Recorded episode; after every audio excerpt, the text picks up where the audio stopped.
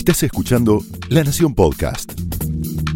A continuación, Martina Rúa y Pablo Martín Fernández te cuentan cómo multiplicar tus horas para hacer más de eso que te gusta en Cómo fabricar tiempo.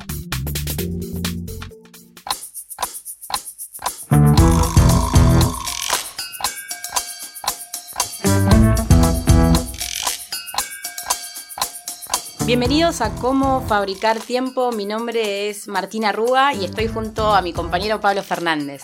Hola Martu, ¿cómo andás? ¿Cómo andás, Pablo? Muy bien. Muy contentos de estar acá con ustedes porque vamos a contarles cada episodio esto que a nosotros nos apasiona y que tiene que ver con cómo multiplicar nuestro tiempo, pero para hacer más de eso que nos gusta. Exactamente, ¿cómo llegamos acá? Nosotros hace 20 años somos colegas y amigos, ¿20? No, no, pará. Poco menos. Bueno, pero más o menos, o unos menos. 15 Más de 10. seguro. Eh, y, los dos somos periodistas, investigamos temas de innovación, de tecnología. Yo laburo para varias plataformas de la Nación, también en Radio Metro, siempre investigando sobre tecnología e innovación y en este caso innovación personal. ¿Cómo hago para que me rinda a mí más el tiempo? Porque ya van a ver que si estamos acá es por supervivencia, podemos decir. Exactamente. Sí, así un poco nos conocimos. Yo también eh, trabajo en medios, trabajé acá en esta casa durante más de cuatro años. Sí. Y ahora trabajo en chequeado. Fuiste de mi clases. jefe, Pablo, fuiste mi jefe en lanación.com. Éramos muy jóvenes. Eras, eras muy buen jefe. ¿eh? Gracias, Martu. Vos eras muy buena también. Sos muy buena. Em, y, y, eh, doy clases y hace unos años tengo un sitio que se llama homeoffice.com, donde ahí empezamos a publicar bastantes contenidos para freelancers, sobre todo, enfocado en cómo manejar el tiempo. Y creo que, ¿cuánto fue? Hace más de cinco años que nos juntamos y surgió la idea de hacer el libro. Totalmente, vimos aquí. que nuestras agendas empezaron a cruzar y así empezamos a, a gustar, a rumiar la fábrica de tiempo. Es un libro que nació el año pasado, donde tratamos de contar todo lo que hemos investigado, tips, técnicas, entrevistas y también mucha cosa personal, porque con Pablo somos eso, sommeliers de productividad, porque necesitamos sobrevivir a la cantidad de proyectos que hacemos, que son muchísimos, todos nos apasionan, nos gustan, seguro como vos que estás escuchando, que haces un montón de cosas y querés saber cómo hacer para que el día te rinda.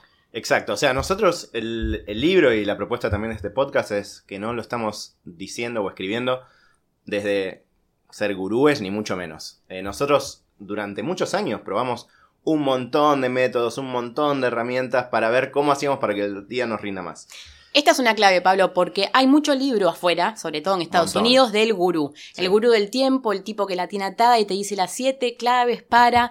Bueno, buenísimo que haya gurúes. Nosotros no lo somos. Nosotros te hablamos desde la trinchera. Exactamente. Cada cosa que vamos a compartir con vos a lo largo de los episodios, episodios tiene que ver con algo que probamos, lo que probamos. Si no nos gustó o no nos sirvió, ni te lo traemos. Vamos a traerte los mejores tips, las mejores técnicas, muchas historias de personas que hacen mil cosas y el día les rinde, pero siempre con un foco, y creemos que esa es la, la búsqueda principal de nuestra fábrica de tiempo, de pasarla bien. Exactamente. Esa es- nuestra propuesta es distinta, al menos a esto que veníamos hablando del, sobre todo los que los libros que se leen de Estados Unidos o Europa, en el sentido de que queremos pasarla bien. No es solo trabajar más, como se dice en la ruedita del hámster, correr, Claro. correr, correr, correr y trabajar y trabajar y trabajar, sino trabajar y poder cortar y poder pasar tiempo con la familia, irte a tomar una cerveza con un amigo, un café, etcétera. Totalmente, y eso que vos decías de la rueda del hámster, también está esta imagen de eh, la zanahoria atada al palo, ¿viste? Exacto. Uno va corriendo y parece que nunca llega, nunca llega, decís,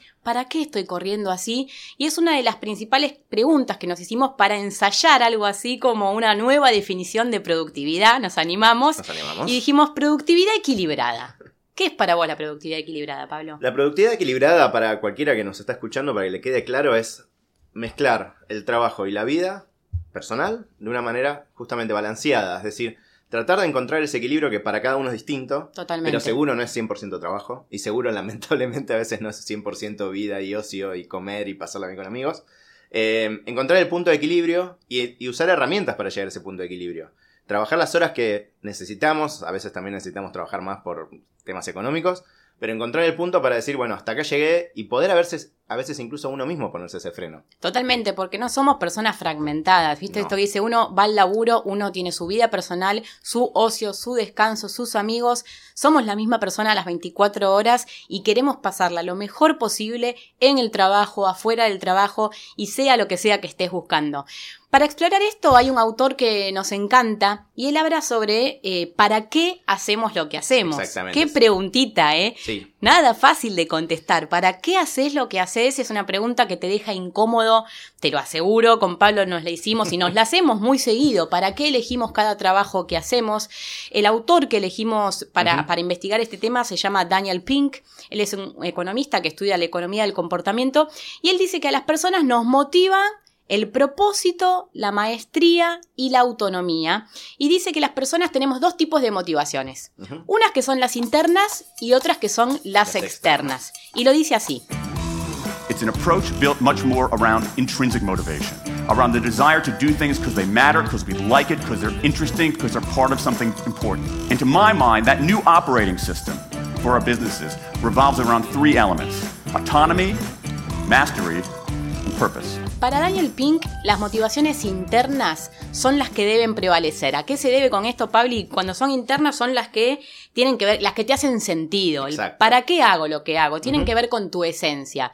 Las externas o extrínsecas, como las define el autor, son, por ejemplo, el bono, la palmadita del jefe, eh, el sueldo, el puesto, la jerarquía. Sí. Es algo Cuando que logras un aumento que te dura, pero te dura un tiempito nada más esa alegría, digamos. Totalmente, y no está mal querer. Está muy bien. Está buenísimo querer que- tener un buen sueldo, irse de vacaciones y tener un buen puesto en muchos casos, pero cuando esas son tus principales motivaciones, a largo plazo no sos productivo, no sos feliz, no la pasas bien. Entonces acá la propuesta es que te tomes un tiempo para pensar cuáles son realmente tus motivaciones internas, qué es lo que te motiva y que desde ahí puedas elegir. Y eso en realidad tiene mucho que ver con lo que proponemos al principio, digamos, de- del libro y que para nosotros es, digamos, la columna básica de todo esto, que es ¿para qué haces lo que haces? Y es eh, un... parece algo muy hippie, si se quiere, pero es, es clave, o sea, ¿cuál es tu meta? ¿Qué, ¿Qué es lo que quieres hacer? Y no es necesario que sea algo que quede escrito en piedra y, y dure 20 años. Pero ¿para qué estoy trabajando 10 horas? Es, es... Porque en general no es solo por la plata. Hmm. Eh, entonces, ¿para qué estoy haciendo esto? ¿Qué, ¿Qué rol tiene en mi vida los hobbies? ¿Qué rol tiene en mi vida la familia, los amigos? Entonces, sentarse, que es algo que, que en la experiencia que tenemos con Martu, de esto ya llevamos casi un año re- recorriendo con el libro y charlas, etcétera, un montón de gente no se lo pregunta. No se lo pregunta y cuando le hacemos esta pregunta se quedan, ¿viste? Por decir, mira, todo bien con las técnicas que te vamos a contar, todo bien con los métodos, todo bien con la gente productiva. Pero si vos no gastás tiempo, si no invertís tiempo preguntándote para qué querés el tiempo, de muy poco te va a servir ser un genio haciendo listas. De muy poco te va a servir que seas el mejor con eh, las agendas o con las planificaciones. Si no te preguntas en serio para qué querés tu tiempo y ves que te dice esa respuesta, hay que hacerse cargo de la respuesta, ¿no? Quiero el tiempo este para esto, es para ganar guita, es para generar buenas relaciones. ¿Para qué en serio estás invirtiendo tu tiempo y vas a ver cómo eso te ayuda a ordenarte un montón? Exacto, con esa columna vertebral decidida, que de vuelta se puede cambiar, y esto es algo muy importante que nosotros siempre repetimos. Dos cosas, nada es blanco y negro, Total. O sea, la idea es que vos podés definir un norte y que después lo podés cambiar y está todo bien.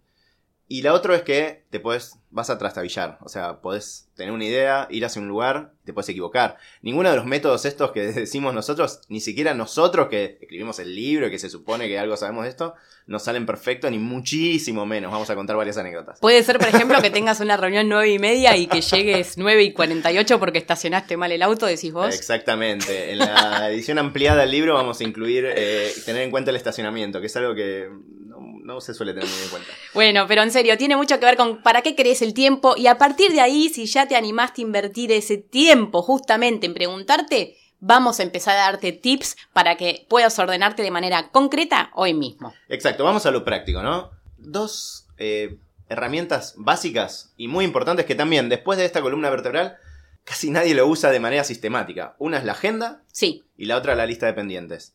Nosotros decimos que es tu- son tus aliados básicos, ¿no? O sea, si no tenés eso más o menos ordenado, en realidad no más o menos ordenado, tenés que tener ordenado. eh, ¿Cómo salís a la calle? ¿Cómo, ¿Cómo sabés qué tenés que hacer en el día? Y acá sí, en estos, en esto sí proponemos ser bastante fundamentalistas, si se quiere, de la agenda. Sí. Porque lo que proponemos es que si no está en la agenda, no existe. O sea, porque si no, no puedes creer en la agenda. Es decir, si vos de nueve cosas que. Diez, de diez cosas que tenés que hacer en la semana, anotás nueve, no confías en esa agenda. Entonces tenés que ser bastante obsesivo, que nosotros no lo somos, eso también vale aclararlo. Nosotros somos, yo me hago cargo, soy bastante un desastre. O sea, y sobre todo era un desastre en el manejo del tiempo y desorganizado antes de empezar a, a tomar estas, estos métodos y entenderlos.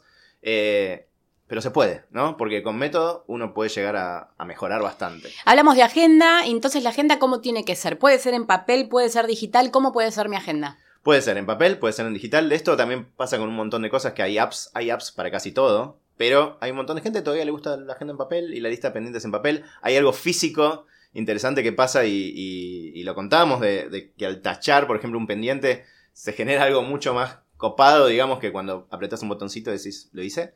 Eh, entonces ese plus eh, para mucha gente le, lo motiva. Pero fuera de eso, bueno, el, estándar hoy es Google Calendar de Sí. agenda y después cada sistema tiene, tiene el propio. Pero otra vez, hay un montón de gente que anota en la agendita chiquita y le funciona. La clave con respecto a la agenda es esta. La cabeza está para tener ideas y no para retenerlas. Por eso te decimos, tené una agenda. Si es en papel, que sea en papel. Si es mixta, que sea mixta. Digital, prueba lo que más te sirva. Pero no lo tengas en la cabeza. ¿No sabes? Ah, así se siente cuando uno se saca las cosas de la cabeza, ¿o no? Como que no me tengo que acordar que tengo que ir a buscar al pibe al club. Porque me lo va a decir el Google Calendar, ¿entendés? No me tengo que acordar que tengo que ir eh, a grabar el podcast con Pablo, porque ya sé que la agenda me lo va a decir. Entonces, usen la cabeza para tener ideas y van a ver qué fresca se siente cuando no tenés que acordarte de las cosas. Exacto, y ahí tenés que anotar todas las actividades, hasta las más recreativas. O sea, anotate que tenés una cena, porque aunque sea con un amigo que es del alma, si vos después te olvidás o la solapás con algo que tenías de trabajo, vas a quedar mal con los dos. Bueno, la que me pasó hace un par de semanas, ¿te acordás? Con, estábamos grabando el audiolibro de la fábrica de tiempo y metí una grabación y cuando miré estaba en Salta ese día. No sé qué No pasó. No vi bien el Google Calendar y cuando me di cuenta que iba a estar en los valles calchaquíes, ni iba a poder estar en caballito. Bueno, ese tipo de cosas son las que se evitan cuando se tiene una agenda al día y realmente es importante para no quedar mal con nadie, para no quedar mal con vos. Y después la segunda aliada, indiscutible, lista de pendientes. lista de pendientes. No se puede vivir sin ella. Sí, sí, sí, así es. Lo, lo importante es escribir todo, como decía Martu. No, no usar la cabeza para retener ideas, sino para pensarlas, ¿no? ¿Mm? Entonces, ¿cómo funciona? Anotás cualquier cosa, desde tengo que ir a hacer el podcast, a tengo que pensar el guion del podcast, a tengo que arreglar el auto. Todo lo tenés que anotar. Y lo importante es que la lista de pendientes sea realizable. Sí. Siempre damos este ejemplo, pero es muy gráfico. Si uno tiene que pintar su casa, ¿no, Martu? ¿Qué tiene que hacer? Tiene que hacer de todo empezando por elegir el tipo de pincel, elegir el tipo de pintura, ver dónde queda la pinturería, pedir presupuestos. Nunca tenés que pensar en pintar la casa porque no arrancás nunca más. Exacto. Tenés que fraccionar las tareas al mínimo que puedas cada una de ellas para ahí ponerte en marcha. Si no, no hay una manera de arrancar. Sí, como consejo básico, la tarea no puede ser pintar la casa. La tarea tiene que ser todo lo que dijo Martu fraccionado. Porque vos tenés que sentir que lo podés hacer en un lapso relativamente corto. Para cada uno es diferente, pero pensá dos horas, una hora, lo que sea. Si decís algo que tengo que hacer en varios días, no lo vas a, no lo vas a enfrentar. La lista de pendientes, Pablo, puede tener de todo. Vos siempre decís que Sí. la tuya tiene como 200 ítems. Sí, algo- Pero también es verdad que tenés que hacer una lista de pendientes del día. Exacto. Y esa tiene que ser realizable. No le metas 28 cosas, porque va a llegar la una del mediodía, vas a ver que no llegás ni con tres, y es muy desalentador. Eso tiene un nombre que se llama el síndrome de las falsas esperanzas. Y es cuando apelamos a una planificación mágica que hace que parezca que un día vas a poder meter lo que una persona normal metería en un año. Es muy común el- a comienzos de año, cuando uno dice, ¿qué voy a hacer este año? Voy a bajar de peso 18 kilos, voy a aprender a manejar, Claro. voy a hacer lo que no hice durante todo el año. Y en realidad, en general, son metas que en algunos casos se repiten año tras año y no lo haces y no lo haces y no lo haces. Bueno, lo ideal, porque eso frustra, ¿no? Frustra. Es empezar a acotarlo y quizás, bueno, si tenía de meta bajar 10 kilos, pone a bajar 3. Totalmente, sean realistas cuando armen la lista, porque es más justo con ustedes. Entonces, si tenés un lunes, un martes, un miércoles que hacer cosas, anotate cinco, seis cosas, y una clave que me encanta y que vos la haces mucho, Pabli, es a primera hora del día, sacate el muerto. Exacto. Antes de las 12, si podés, hacer lo que sea más pesado, porque ¿quién quiere hacer algo denso a las 6 de la tarde? No, no tengo haces energía, y te- claro. Y te, sentís que es un bajón y decís, ah, no, lo hago mañana. Y así lo postergás y lo postergás y lo postergás.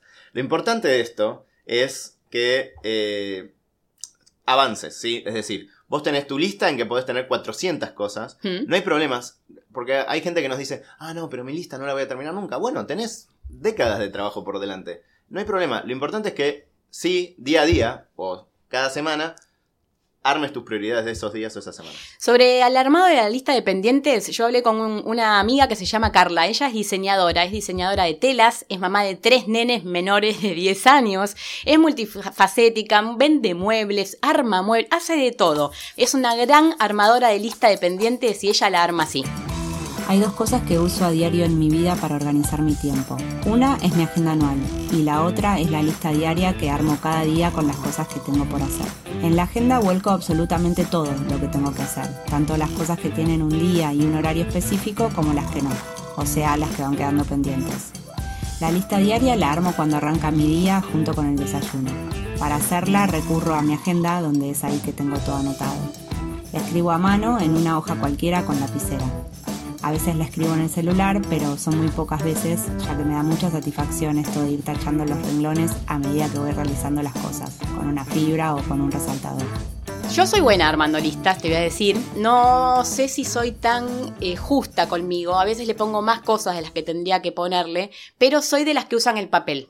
Todo bien con el Google Calendar, lo recontra uso, Lo de- mi vida mucho. pende del Google Calendar, pero yo tengo una lista diaria de papel que voy tachando. eh, me hace bien tachar, viste que el cerebro Sí, le sí, hace sí, bien, eh, realmente químicamente te hace bien y me parece que está bueno. Sí, yo usaba un cuadernito durante años probando todas estas apps y la verdad que al final encontré una que funcionaba que es Habitica, que Ah, también la recomiendo. Tiene algo de jueguito, yo no soy gamer ni mucho menos, pero hace que... Te felicita, te ¿no? Cuando haces las cosas. culpable cuando no realizás algo y te dice perdiste, loser. Está bueno eso, porque te felicitan cuando haces las cosas y es algo que, que se puede hacer. Exacto. Todos los episodios vamos a contarte también cómo hacen los consagrados, los famosos, o no sé, sí, los consagrados para usar su tiempo. Y en el caso de cómo, cómo dividía sus horas, tenemos a un gran ilustre para contarte hoy. Exactamente, una de las cosas que hicimos cuando nos dateamos para, para enfrentar este, este desafío fue ver cómo se prepararon eh, gente incluso que está muerta, ¿no? Como Charles Darwin. Sí. Lo bueno es que hay un montón de, bi- de biografías o entrevistas que se le hicieron a estas personas. Vamos a contar otras en los próximos episodios. Y es interesante ver cómo hace más de un siglo tenían problemas bastante similares. Ellos no contestaban mails, pero contestaban cartas. Claro. Entonces se dejaban, él se dejaba una parte del día exclusivamente para contestar cartas. Y se levantaba muy temprano y él decía que si se dedicaba la mañana completa a trabajar, si trabajaba cuatro horas, estaba bien. Pero si se le podía poner foco, es decir, sin interrupciones, se aislaba en su estudio. Eso es muy común en las entrevistas que vimos nosotros, de la gente que más o menos logra llegar bien al final del día, y lo vamos a trabajar en los episodios próximos, ¿no? Cómo concentrarte. Cómo concentrarte y cómo tener hábitos, ¿no? Exacto. Otro temazo, que te sirve un montón para ordenarte. Pero bueno, da- así Darwin lo hacía, chicos, nosotros también lo tenemos que hacer. Eso y salir a pasear, salir a caminar, o sea, trabajar mucho enfocado y tener breaks, pero eh, acotados, ¿sí? Que sepan cuánto tiempo dura, salir a pasear al perro, pero después volvía y se volvía a aislar en su momento para contestar cartas. Bueno, hasta aquí el primer episodio. No nos queremos cansar, no los queremos cansar, pero queremos que se queden. Tenemos un montón de tips más para compartir. En el próximo episodio vamos a hablar de cómo domar a la tecnología, nada más ni nada menos. Este casino que tenemos en el bolsillo, ¿no, Pali? Que es el Es celular. tremendo las notificaciones. Bueno, vamos a hablar de eso. Hasta acá te acompañamos con cómo fabricar tiempo. La propuesta es que te inviertas, que te tomes 15 minutos por episodio y te prometemos que vas a poder multiplicar tus horas para hacer más de eso que te gusta. Porque lo importante no es que hagas más, sino que hagas mejor. Hasta la próxima. Hasta la próxima.